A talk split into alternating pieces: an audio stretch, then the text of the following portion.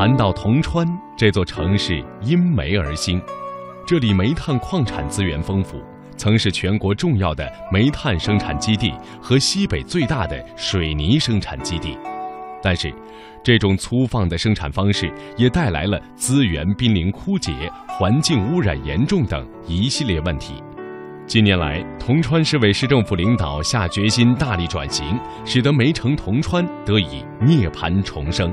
二零一五年，铜川收获了二百六十九个优良天，铜川蓝已经成为了一种常态。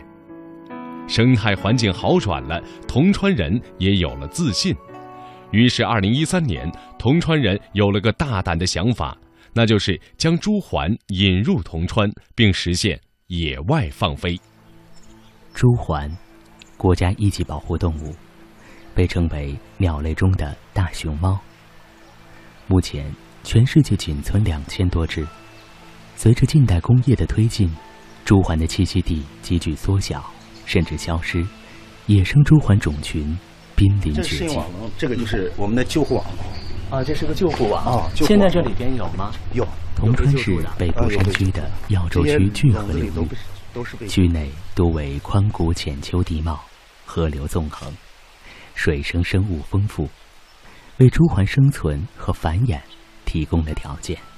一个风和日丽的下午，铜川市野生动植物保护管理工作站站长杨国强。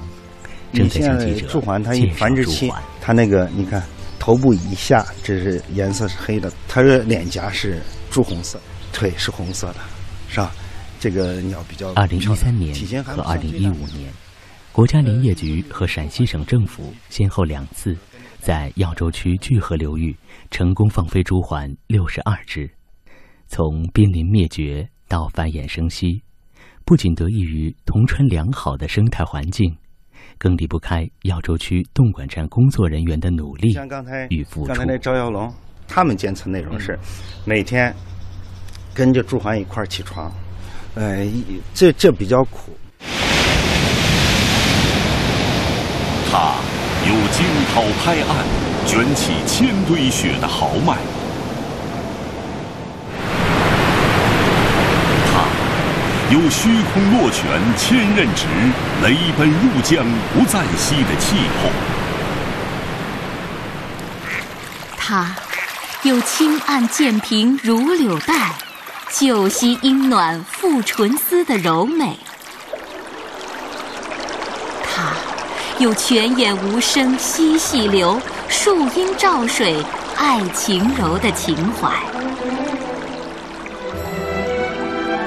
水源保护，造福万代，让我们的孩子依旧能够欣赏水的壮美豪迈，品味水的清澈甘甜，感受水的柔美情怀。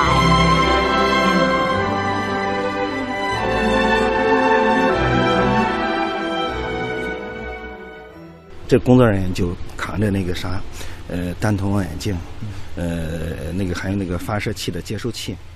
两个赵耀龙是地地道道的铜川人，他已经在这里工作三年了。铜川这边最初发现的那个小的珠环孵化成功的那个是您您发现的吗？那肯定了嘛。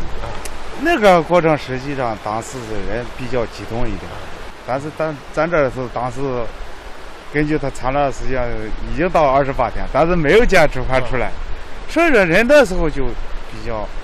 特着急啊！那肯定了，一看等等等等到三第三十一天时候，哎，就哎就。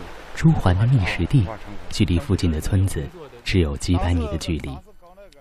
为了获得更多的食物，朱鹮有时甚至会在村民眼皮底下觅食。因为村民也不多，有时候在院墙上，吃这个鸡食了来，也不都吃，啊，都是好鸟。你看秋里翅膀一换。